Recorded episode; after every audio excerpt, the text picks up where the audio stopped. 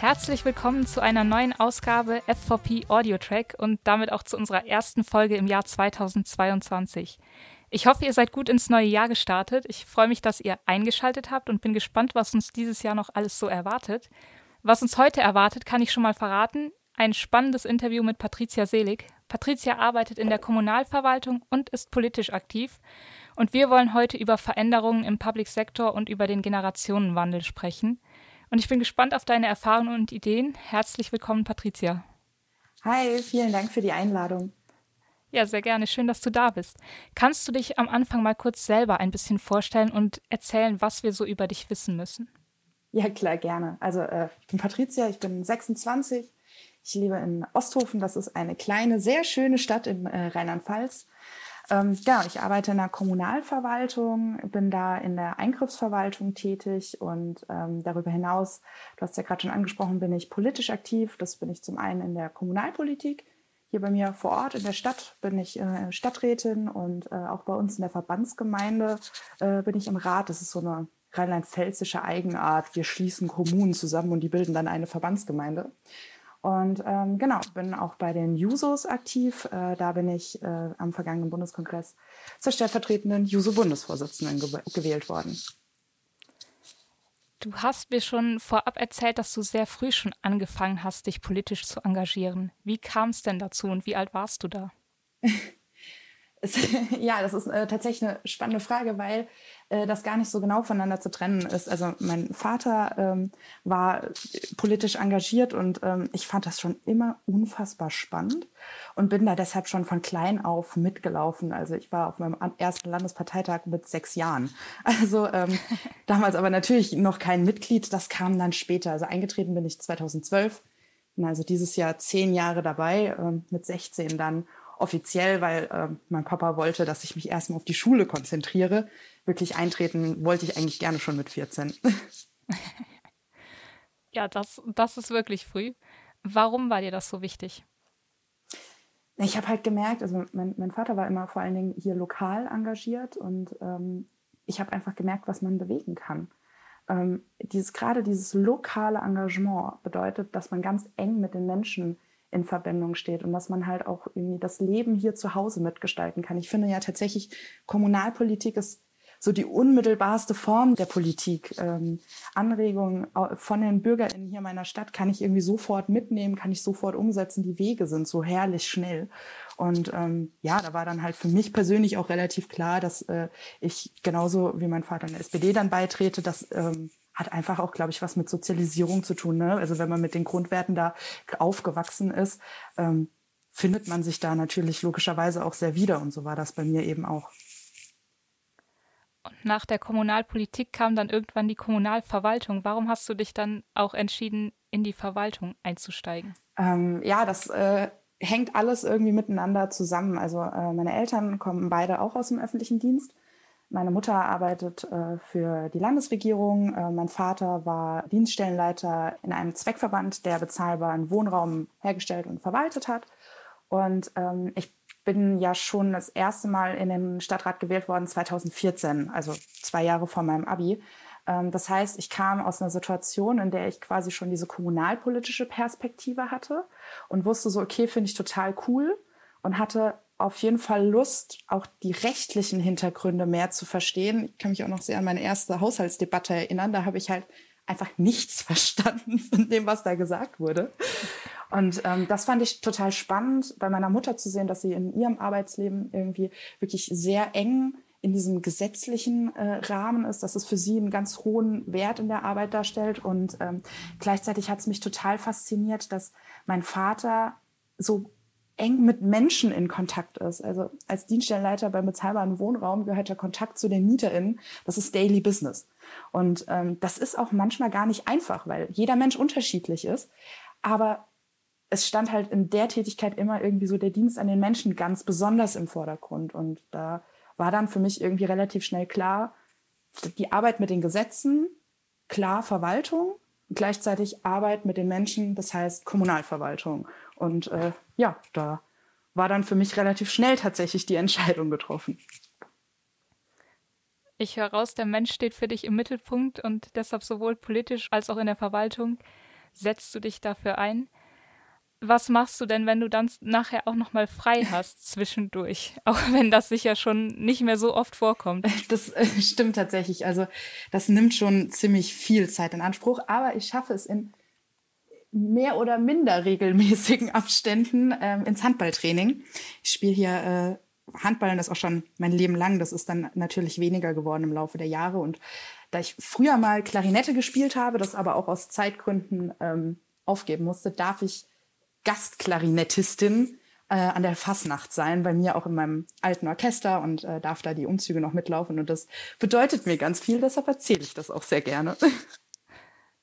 Ja, das klingt doch super. Ein schöner Ausgleich, würde ich Auf sagen. Auf jeden Fall. Ähm, wir beschäftigen uns ja dieses Mal bei Future for Public mit dem Thema ein Facelift für den öffentlichen Dienst. Was meinst du, hat der öffentliche Dienst ein Facelift nötig und wenn ja, warum? Ich glaube, nicht nur der öffentliche Dienst, sondern unser ganzes Leben unterliegt ja dem Wandel. Also wenn wir uns irgendwie mal ein bisschen zurückerinnern, so die Industrialisierung war ein unglaublicher Wandel für die Gesellschaft, die Erfindung, also als das Internet hochkam und die ganze Digitalisierung, die sich daraus ergab, ist ein Riesenwandel. Jetzt unser Thema Klimaschutz, Nachhaltigkeit verändert unser Leben, vor allem im Wirtschaftssektor. Und natürlich braucht auch der öffentliche Dienst ein Facelift, weil gesellschaftlicher Wandel passiert nicht nur um den öffentlichen Dienst herum. Wir sind Teil der Gesellschaft und das ist auch ein, ein ganz wichtiger Teil der Gesellschaft. Deshalb ja, der öffentliche Dienst braucht einen Facelift, weil der öffentliche Dienst genauso dem gesellschaftlichen Wandel unterliegt wie jedes andere Feld in unserem Leben. Und was verstehst du dann in dem Zusammenhang unter Facelift? Wie sollte das aussehen? Ähm, naja, also zum einen, ich glaube, das äh, ist auch ein Prozess, den wir ganz stark erleben, gerade wenn wir irgendwie ein bisschen gucken, wo wir herkommen. Ähm, dieser Gedanke, dass wir Dienstleistende sind, Dienstleistende an den Menschen. Ich glaube, das ist etwas, was sich verändert hat in der Verwaltung und das ist auch sehr, sehr gut so, dass sich das geändert hat im öffentlichen Dienst. Wir sind Dienstleistende für die Bürgerinnen und Bürger.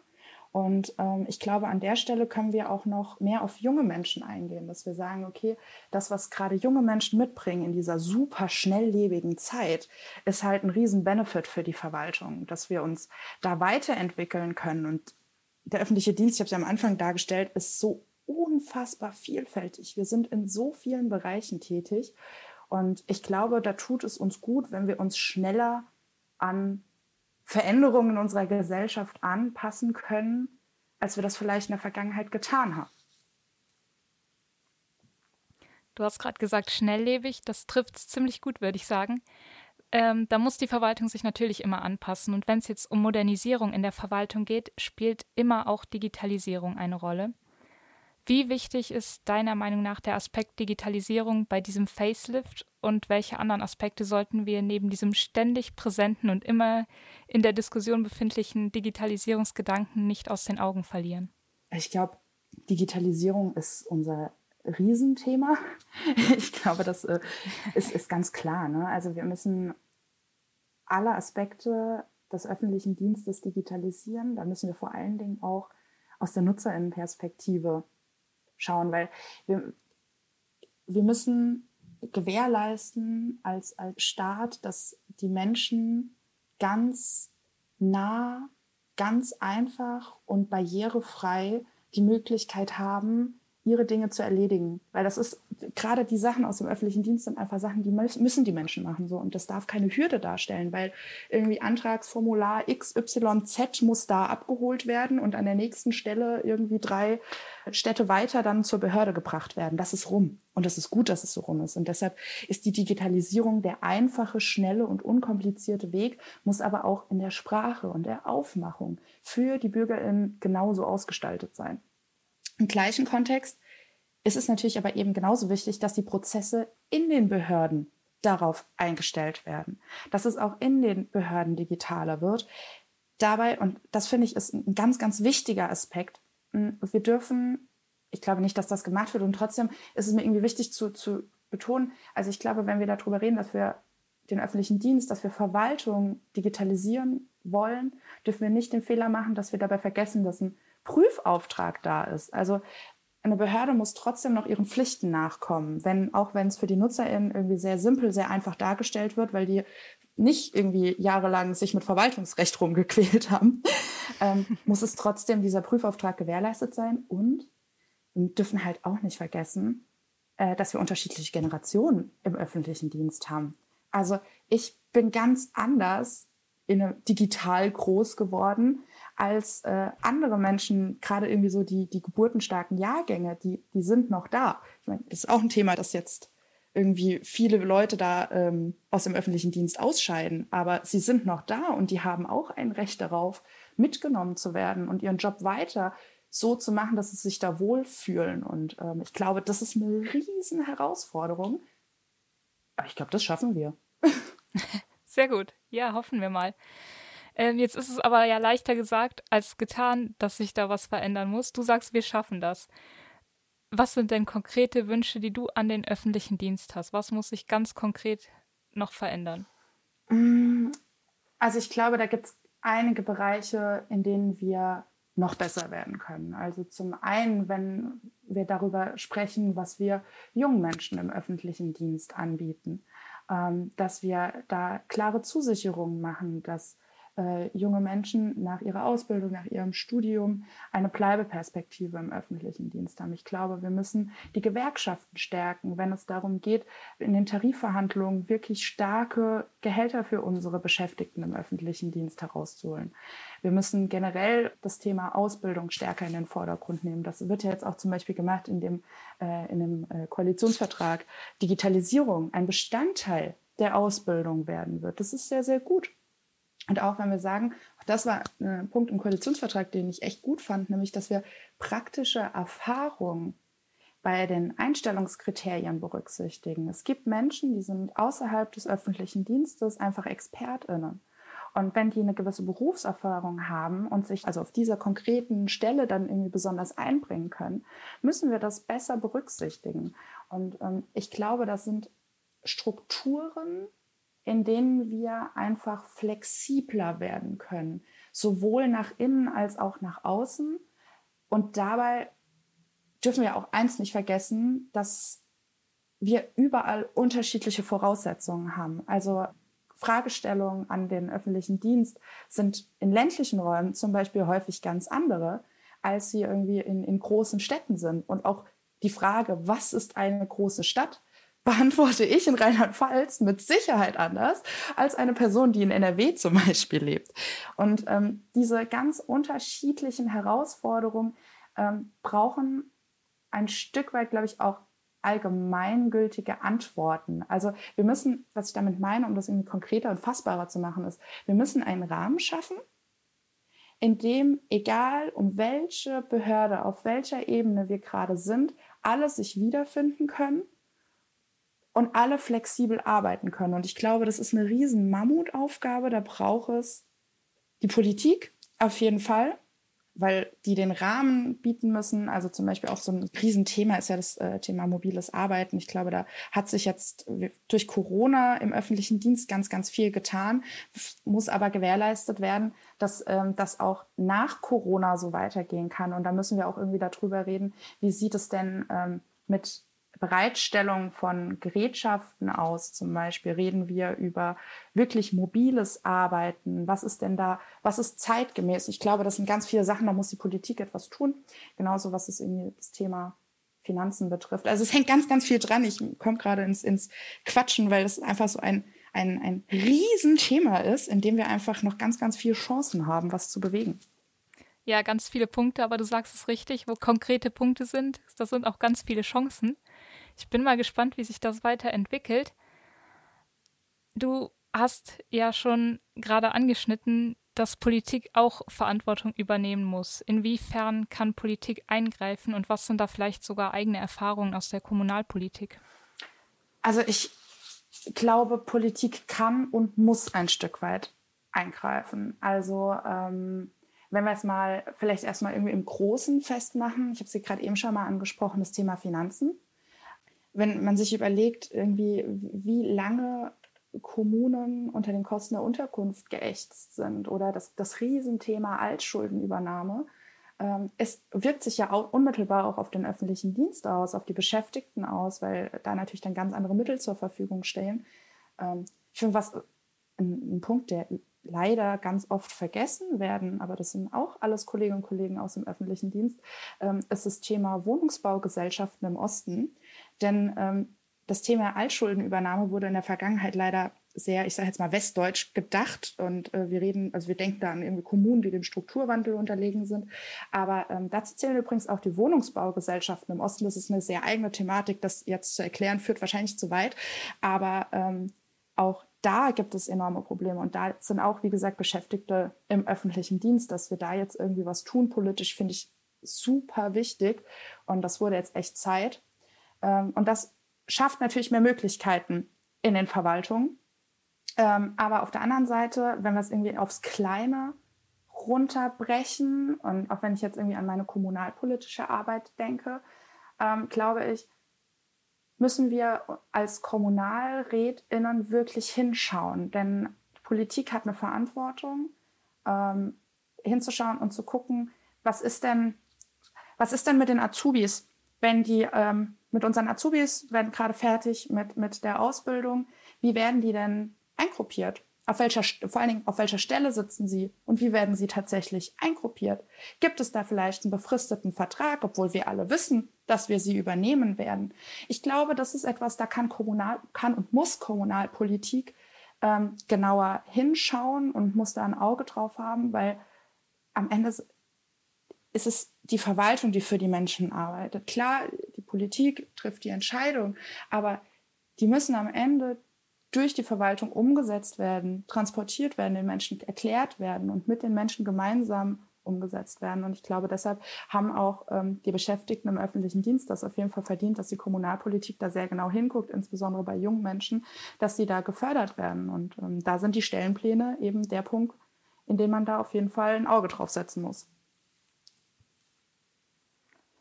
Ja, und wie du es am Anfang schon gesagt hast, immer den Menschen im Mittelpunkt. Das kam auch hier gerade wieder schön raus. Jetzt möchte ich gerne noch einen anderen Aspekt ein bisschen anschauen. So ein Facelift betrifft ja den öffentlichen Dienst als solches und die Arbeit im öffentlichen Dienst, was wir gerade schon gehört haben. Aber es betrifft auch die Außenwirkung oder das Image, was der öffentliche Dienst hat. Wir sehen gerade einen Generationenwandel in der Bevölkerung und vor allen Dingen bei den jüngeren Menschen hat der öffentliche Dienst ja nicht immer den besten Ruf, sondern wirkt dann oft eher steif und langweilig und ist nicht so der Traumarbeitgeber. Wie kann der öffentliche Dienst jetzt mit diesem Generationenwandel mithalten und sich ansprechend und modern präsentieren? Also ich glaube, es gibt da zwei Säulen. Ich glaube, ein Punkt sind einmal ganz klar soziale Medien. Also wenn, wenn ich ähm, da den öffentlichen Dienst wahrnehme und ähm, das vielleicht auch auf so einer in, in, der Frage, wie funktionieren Prozesse. Gut, jetzt zugegebenermaßen ähm, ist der öffentliche Dienst auch mit einer Verschwiegenheit verbunden, also kann man da nicht zu krass ins Detail reingehen. Und trotzdem ist die Frage, was stellt man sich vielleicht unter dem öffentlichen Dienst vor? Und wie ist es tatsächlich? Ich glaube, das ist etwas, was man heute sehr, sehr gut über die sozialen Medien transportieren kann und sehr ansprechend transportieren kann. Und ich glaube, auf der anderen Seite sind wir gefragt und mit wir spreche, da spreche ich ganz explizit irgendwie die jungen Menschen im öffentlichen Dienst an. Es ist auch unsere Aufgabe, unseren Freundinnen da ein Stück weit zu erklären, dass der öffentliche Dienst nicht irgendwie eine verstaubte Amtsstube ist, sondern dass man da wirklich einen, einen, wichtigen Teil für die Gesellschaft leistet. Und da ist es total egal, ob das irgendwie in einer Führungsposition ist oder auf Sachbearbeiterinnen-Ebene. Jeder Mensch im öffentlichen Dienst ist ein, ein Zahnrad. Das eine ist ein bisschen kleiner, das andere ist ein bisschen größer, aber wenn eins fehlt, funktioniert es nicht. Und ähm, ich glaube, wenn man dieses Bild transportieren kann, sowohl im zwischenmenschlichen Gespräch als eben auch digital, schaffen wir dieses Verständnis, dass es ja wirklich ist, dass es so eine wirklich, es klingt so pathetisch, aber es ist ja eine wirklich sinnstiftende Arbeit. Man tut etwas für den Staat, etwas für das gesellschaftliche Miteinander und ich glaube, das Gefühl, nach der Arbeit nach Hause zu gehen und zu wissen, so, okay, ich habe gerade was echt Wichtiges gemacht, das ist ein Gefühl, das sich viele junge Menschen wünschen. Und das kann ihnen der öffentliche Dienst geben. Wir müssen nur, wir müssen drüber reden. Also dieses, das ist auch ein bisschen jetzt zu hoch gegriffen, aber tue Gutes und rede darüber. Jetzt äh, möchte ich irgendwie jetzt nicht sagen, dass der, der öffentliche Dienst der Dienst am Menschen ist. Und gleichzeitig ist es eben nicht einfach nur irgendeine Arbeit, sondern es ist eine wirklich wichtige Arbeit für unseren Staat, für die Menschen. Und darüber müssen wir einfach mehr sprechen. Ja. Jetzt findet Generationenwandel ja nicht nur bei den Menschen statt, die der öffentliche Dienst da ansprechen und erreichen will, sondern auch intern bei den Menschen, die schon dabei sind und schon mitarbeiten. Wie managt man denn Generationenwandel und auch Generationenwechsel innerhalb der Mitarbeiterschaft und wie erreicht man da ein gutes Miteinander, von dem dann alle Beteiligten profitieren können? Also ich glaube, der Grundstein immer und überall. Und das ist dann egal, ob wir im öffentlichen Dienst sind oder wenn wir davon sprechen, dass wir aufgrund der Umstrukturierung unserer Wirtschaft, dass wir da einfach viel Veränderung erleben. Ich glaube, der Grundstein für alles, was funktioniert, ist Respekt, Verständnis und Kommunikation. Und wir haben in jedem Bereich immer unterschiedliche Erfahrungen. Wir haben eine andere Sozialisierung. Das ist ganz normal, wenn in egal in einer Behörde oder einem Betrieb, Menschen aus verschiedenen Generationen miteinander arbeiten. Und Wandel oder in dem Fall Facelift funktioniert in dem Moment, in dem wir das gemeinsam tun, in dem ich als junger Mensch Erfahrung anerkenne und das auch zu schätzen weiß. Das ist ja, also von Erfahrung lernen ist etwas so Positives und gleichzeitig eben junge Menschen mit Ideen, vielleicht auch unkonventionellen Ideen, ein wirkliches Gehör finden. Das bedeutet nicht, dass alles umsetzbar ist, dass alles machbar ist, aber aus jeder Idee kann etwas abgeleitet werden. Und ich glaube, diese Sätze, das haben wir aber noch nie so gemacht. Das ist auch ein Satz, in dem ich in der Politik sehr oft konfrontiert werde. Und trotzdem ist es kein guter Satz. Und das gilt für jede Lebenslage, genauso für den öffentlichen Dienst. Von Ideen profitieren, von Erfahrungen lernen und daraus kann wirklich was entstehen. Ja, sehr schön. Wir haben jetzt über ganz verschiedene Bereiche geredet und an allen Bereichen, in allen Bereichen besteht noch Veränderungsbedarf. Wenn du mal träumen darfst, wie sieht der öffentliche Dienst der Zukunft aus? Der öffentliche Dienst der Zukunft für mich ist digital digital in einer Art und Weise, in der BürgerInnen im besten Fall keine Fragen mehr haben. Ähm, ich glaube, das ist ganz, ganz wichtig, dass er verständlich ist, dass er transparent ist, dass er trotzdem dabei diese hohen Standards auf gar keinen Fall vernachlässigt. Das fängt irgendwie an bei dem Thema Datenschutz, bei der Verschwiegenheit, bei der Neutralität, ähm, geht weiter in unserer in unserem Prüfauftrag, in unserem Verständnis, was wir da gerade für eine Arbeit leisten. Denn öffentliche Dienst der Zukunft ist vielfältiger. Der öffentliche Dienst der Zukunft ist einer, in dem junge Menschen früh Verantwortung übernehmen, in dem ähm, Tarife, also die TarifpartnerInnen, irgendwie, also die Gewerkschaften ganz, ganz starke Löhne verhandeln der weiter so familienfreundlich ist. Das ist nämlich auch ein ganz hohes Gut des öffentlichen Dienstes, der flexibel ist, mit flexiblen Arbeitszeitmodellen punktet, mit einer wirklich mobilen Arbeit und der in den Arbeitsbedingungen genau diesen Vorbildcharakter einfach auch noch besser nach außen tragen kann. Das klingt doch alles sehr gut. Ich bin gespannt, wie sich die Situation da entwickelt. Jetzt habe ich zum Schluss noch eine Frage, die wir all unseren Gästen stellen. Und zwar die Frage, was ist dein Lieblingsessen und gibt es dazu eine Geschichte oder ein besonderes Erlebnis, eine besondere Erinnerung, die du mit uns teilen kannst? Und was mich jetzt natürlich nach unserem Gespräch über verschiedene Generationen besonders interessiert, bist du da eher ein Fan von klassischen alten Gerichten oder probierst du beim Kochen auch gern mal was Neues und eher Exotisches aus? Oder macht es vielleicht auch hier die Mischung? Ähm also mein absolutes Lieblingsessen ist Käsesuppe. Aber auch nicht diese, diese pürierte Käselauch, schickimicki. Also no front gegen Menschen, die das toll finden. Nicht, dass es jetzt falsch rüberkommt. Aber so eine richtig gute alte Käsesuppe mit so richtig dick Einlage drin, so. Ähm, so ganz schöne alte Kost. Ähm, die hat mein Vater immer gekocht. Und äh, habe ich schon als Kind geliebt. Ähm, ich glaube, mein Highlight mit Käsesuppe, mal davon abgesehen, dass ich sie irgendwie immer an meinem Geburtstag mit auf der Arbeit bringe, ähm, ist, dass ich mal äh, voller Enthusiasmus gesagt habe, ich mache die für eine Wahlkampfparty, ohne zu wissen, wie lange es dauert, 25 Stangen Lauch zu schneiden. das war der längste Sonntag meines Lebens. nee, aber ansonsten äh, hört man ja vielleicht raus, ich bin tatsächlich Fan von so ganz klassischer Küche. Das ist, glaube ich, auch einer der wenigen Bereiche in meinem Leben, als de in dem ich mich so als strukturkonservativ bezeichnen würde. Ja. Ja, sehr schön. Manchmal muss man auch beim Altbewährten bleiben, denn es hat ja seine Gründe, dass es gut ist und genau. sich bewährt hat.